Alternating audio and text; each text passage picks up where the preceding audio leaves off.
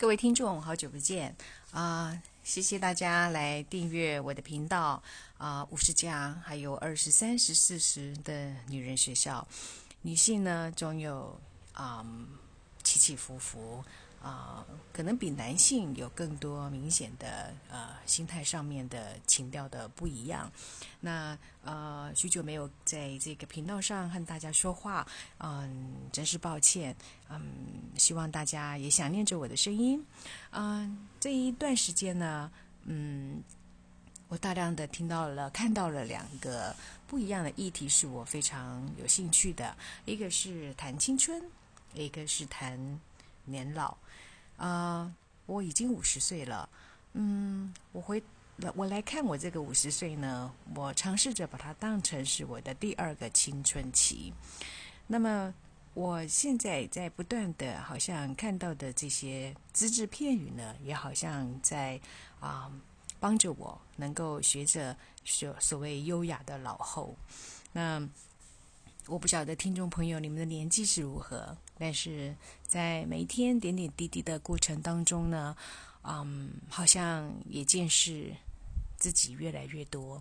我记得杨定一老师说：“丰盛呢，就是许多因果累积的点滴。”嗯，这句话，我想在我这个年纪呢，可能多少有一些体验，但是比较年轻一点的时候的我呢，可能并不太懂。嗯，无论如何，我们今天来谈一点青春好了。我刚才说了，面对五十岁以上，我尝试着把自己这个时段看成是我的第二个青春期。在第一个真正的青春期的时候呢，是许多的懵懂。那么现在过了那个青春期，中年时期，那啊三十而立，四十不惑，五十知天命这样的岁月的时候呢，第二个青春期。我似乎啊还有一点茫然，但是我的终点是期望着自己把过去那个第一个青春期好像还未完尽的这个啊路程了，或者是梦想了，可以收着回来，慢慢的开始啊重新铺垫。嗯，各位有没有看听过一首《金缕衣》？嗯，《金缕衣》呢，这是《唐诗三百首》里面当中唯一的女性。杜秋娘所写的，在过去，呃，我在听看这个金缕衣的时候呢，我是有点感伤的。啊，你记得那个诗吗？他说：“劝君莫惜金缕衣，劝君惜取少年时。花开堪折直须折，莫待无花空折枝。”你应该听过吧？是啊，在之前听的时候呢。感觉是有点遗憾，有点惆怅，好像也有点形容男女朋友失恋啦，或者是等等之类。总之就是一种比较感伤的一种情绪，对吧？嗯，不过呢，啊，好像在呃前段时间也看了一篇文章，嗯，突然意识到这一首诗呢，它其实是一首非常感性的励志诗耶。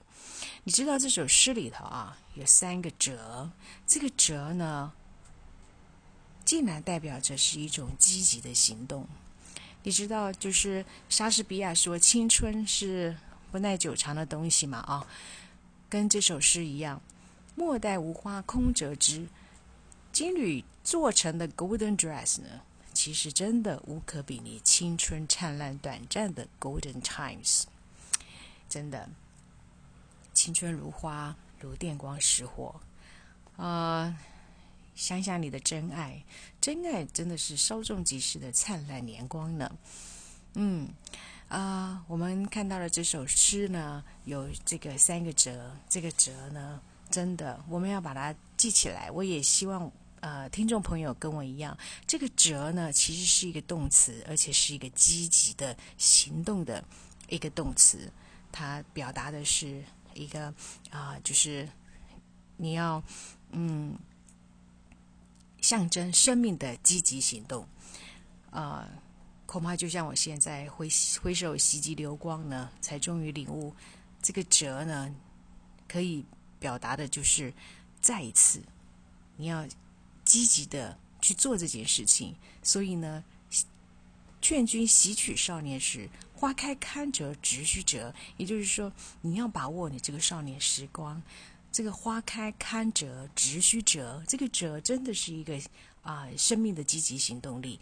可能听众朋友要自己去思所呃，就是思想一下，玩味一下。嗯啊，这回过头来，我看我两个小我两个女儿，真的是他们的青春呐，真的是青涩不成熟的岁月。但是呢，嗯，这个过去自己也是这样哈，青涩但是不成熟。那么一直到现在。嗯，我不青涩了，但也不代，但也不代表我成熟了。所以真的是岁月，真的是一个袭击流光哈。谈青春，我们真的要莫负青春，好吧？听众朋友，我们今天讲到这儿了啊。谈青春，我们改天来谈年老啊。这个青春跟年老真的是一个对比，但是呢，是一个有始有终的一个生命历练。